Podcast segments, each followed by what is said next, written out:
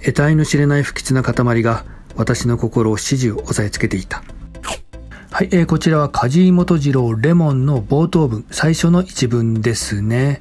えー、なんと言いますか、本当に若い頃、学生の頃ですかね。まあ、あのあたりっていうのは、なんかいつもイライラしてましたよね。えー、なんかいつもモヤモヤしていて、無性にこう、反発したくなるというか、えー、心がざわざわしていると言いますかね。えー、何かに押しつぶされていると言いますかね。え見えない何かと勝手に戦っているというか、えなんかそんな気分になったことって皆さんもあるんじゃないかなと思います。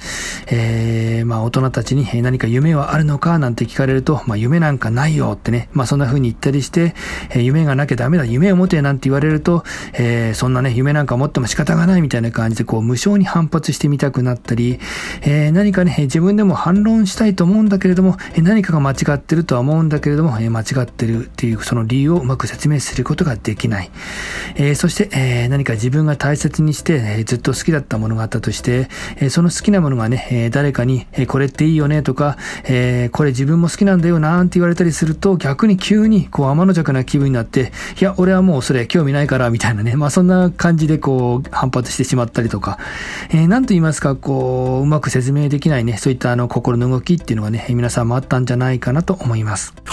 えー、このレモンという作品の中ではそのようなね、心の動きといいますか、えー、そのような描写というものが丁寧にね、えー、綴られていますので、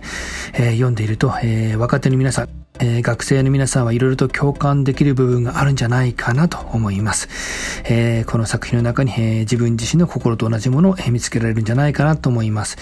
えそして私のようにね、社会人になってしまったと、だいぶ年齢を重ねてしまった皆さんも、え改めて読み返してみますと、えなんか忘れていた感覚といいますか、え自分は若い頃にはこんな気分があったよなと、このような気分、気持ちになったことがあったよなというね、まあそういった懐かしい、え気持ちになれる、え作品だと思います。ので、えー、ぜひね、え、読んでみるといいんじゃないかなと思います。え、とても短い作品ですね。え、短編なので、えー、さらりと読めると思います。えー、さらりと読めるんだけれども、えー、何か独特の余韻が残ると言いますかね。え、まあ、いろんな意味でちょっとね、えー、もやもやとした気分に、えー、もやもやとした気分というか、え、なんか余韻ですね。余韻が残るんじゃないかなと思いますので、えー、ぜひですね、気になった方は、え、読んでみてください。え、このチャンネルでですね、このような感じで文学作品を通して考えるヒントを提供していこうと思っています。一緒になって盛り上げていただければ嬉しく思います。えー、今日はですね、梶井元次郎のレモンの冒頭文を紹介してみました。今回の内容はこれで終了です。ありがとうございました。